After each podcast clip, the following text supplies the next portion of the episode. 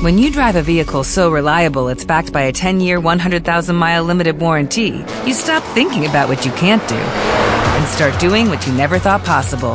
Visit your local Kia dealer today to see what you're capable of in a vehicle that inspires confidence around every corner.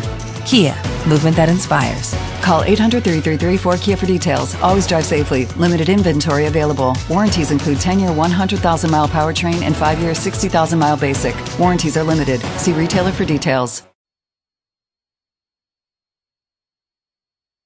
El misterio del alquimista, por Manly Palmer Hall. Hoy en día hay pocos estudiantes ocultistas que no han oído hablar de los alquimistas.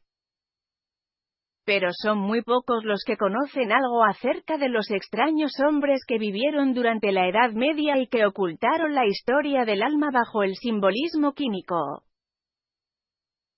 En una época en que cuando alguien expresaba un pensamiento religioso era aniquilado en la hoguera o la rueda. Los alquimistas trabajaban silenciosamente en cuevas subterráneas y sótanos para estudiar los misterios de la naturaleza, lo cual las opiniones religiosas de ese tiempo les negaban el privilegio de hacer. Imaginemos al alquimista de antaño, sumergido en el estudio de la ciencia natural. Lo encontramos entre los tubos de ensayo y réplicas de su laboratorio oculto. A su alrededor hay enormes tomos y libros de escritores antiguos. Es un estudiante del misterio de la naturaleza. Y ha dedicado años, vidas tal vez, a la labor que ama. Su cabello se ha tornado gris con la edad. A la luz de su pequeña lámpara lee lentamente y con dificultad los extraños símbolos de las páginas ante él. Su mente está centrada en una cosa, y es el descubrimiento de la piedra filosofal con todos los químicos en su dominio, sus diversas combinaciones entendidas por completo, está trabajando con su atanor y su hornilla para convertir los metales básicos en el oro filosofal. Al fin encuentra la clave y le entrega al mundo el secreto del oro filosofal y la piedra inmortal. Sal, azufre y mercurio son la respuesta a su problema. De ellos fabrica la piedra filosofal, a partir de ellos se extrae el elixir de la vida, con el poder que le dan transmuta los metales básicos en oro. El mundo se ríe de él, pero va en silencio, realmente haciendo las cosas que el mundo considera imposibles. Después de muchos años de trabajo toma su pequeña lámpara y silenciosamente escapa hacia lo desconocido. Nadie sabe lo que ha realizado, o los descubrimientos que ha hecho, pero, con sus pequeña lámpara, todavía explora los misterios del universo. Mientras que el cierre del siglo XV lo nubló con misterio, así el amanecer del siglo XX lo corona con la gloria de su justa recompensa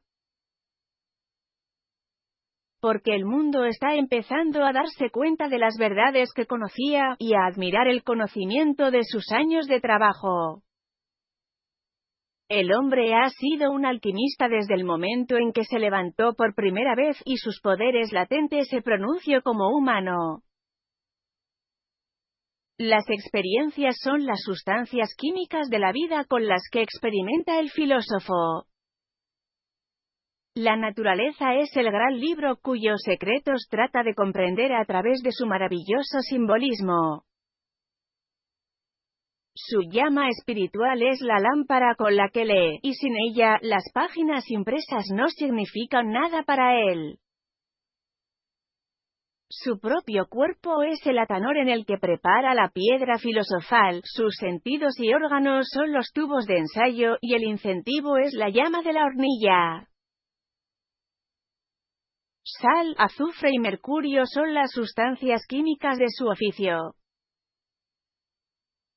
Según los filósofos antiguos, la sal era de la tierra terrenal, el azufre era un fuego que era espíritu, mientras que el mercurio no era nada.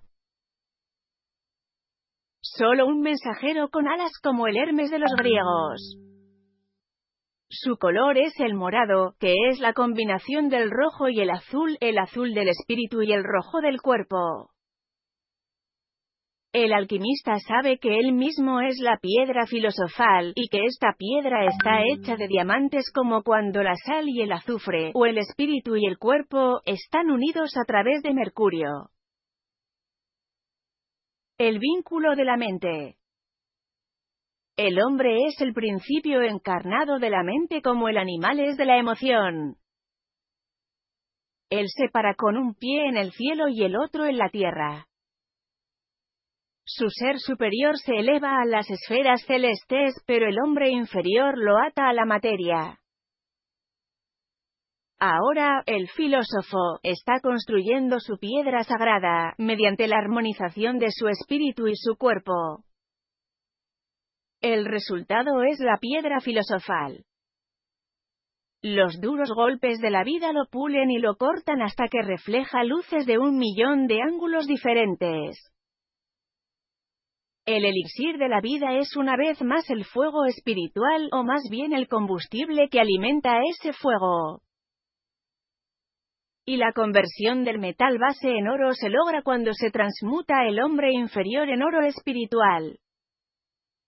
Esto lo hace por medio del estudio y el amor. Así él construye dentro de sí mismo la panacea perdida para la aflicción del mundo. El convertir el metal base en oro puede considerarse literalmente, ya que la combinación química que produce oro espiritual también lo hará físicamente. Es conocido el hecho de que muchos de los antiguos alquimistas realmente crearon el metal precioso del plomo, aleación, etc. Pero desde el principio todas las cosas contienen una parte de todo lo demás, es decir, cada grano de arena o gota de agua tienen cierta proporción todos los elementos del universo mismo. Por lo tanto el alquimista no trata de hacer algo de la nada, sino extraer y construir lo que ya estaba, y el estudiante sabe que este es el único camino posible de procedimiento. El hombre no puede crear algo de la nada, pero contiene en su interior, en energía potencial, todas las cosas y como el alquimista con sus metales, simplemente trabaja con lo que ya tiene. La piedra filosofal viviente es una cosa muy hermosa. De hecho, como el ópalo de fuego, brilla con un millón de luces diferentes, cambiando con el estado de ánimo de la persona. El proceso de la transmutación por donde pasa el fuego espiritual a través del horno de purificación irradiando del cuerpo el alma de color oro y azul es muy hermoso. Los masones tienen entre sus símbolos de una estrella de cinco puntas con dos manos entrelazadas dentro de ella, y en ese símbolo tenemos el misterio de la piedra filosofal. Las manos juntas representan al hombre unido en el que lo superior y lo inferior trabajan para su mejoramiento mutuo por medio de la cooperación en lugar de competir. La estrella de cinco puntas es alma, nacida de esta cooperación, es la piedra filosofal viviente, más preciosa que todas las joyas de la tierra. Desde los ríos de la vida de los que se habla en la Biblia.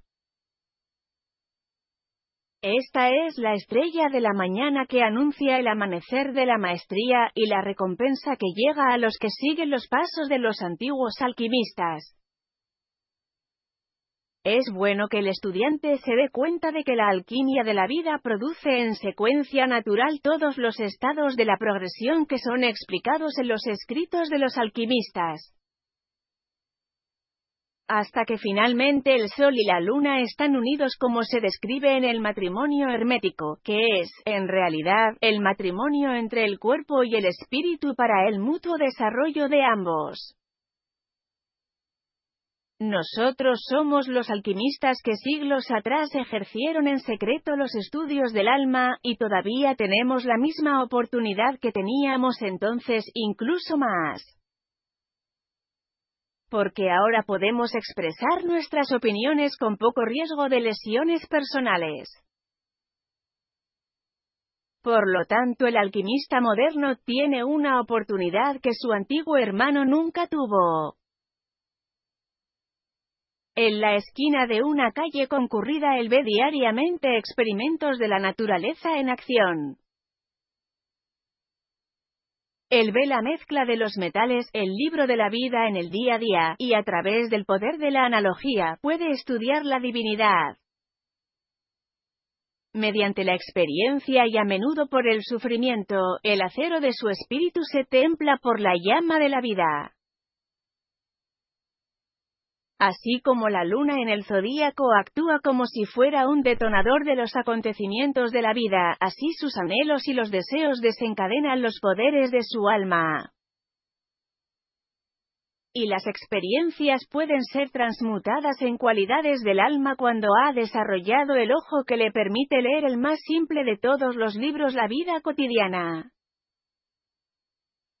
El alquimista de hoy ya no se esconde en cuevas y sótanos, estudiando solitario, pero a medida que avanza con su trabajo, verá las paredes que están construidas a su alrededor.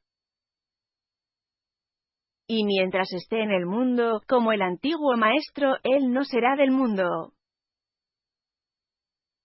A medida que va más lejos en su trabajo, la luz de los consejos de los demás y la ayuda exterior se vuelve más y más débil, hasta que finalmente se queda solo en la oscuridad. Y entonces llega el momento en que debe usar su propia lámpara, y los diversos experimentos que realiza deben ser su guía.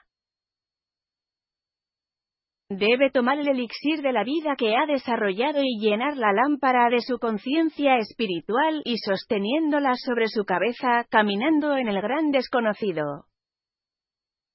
Donde si ha sido un siervo bueno y fiel, aprenderá la alquimia de la divinidad. ¿Dónde están ahora los tubos de ensayo y las botellas con sus implementos? Entonces él estudiará los mundos y las esferas, y como un observador silencioso aprenderá de ese ser divino que es el gran alquimista de todo el universo, el más grande de toda la alquimia, la creación de la vida, el mantenimiento de la forma, y la construcción de los mundos.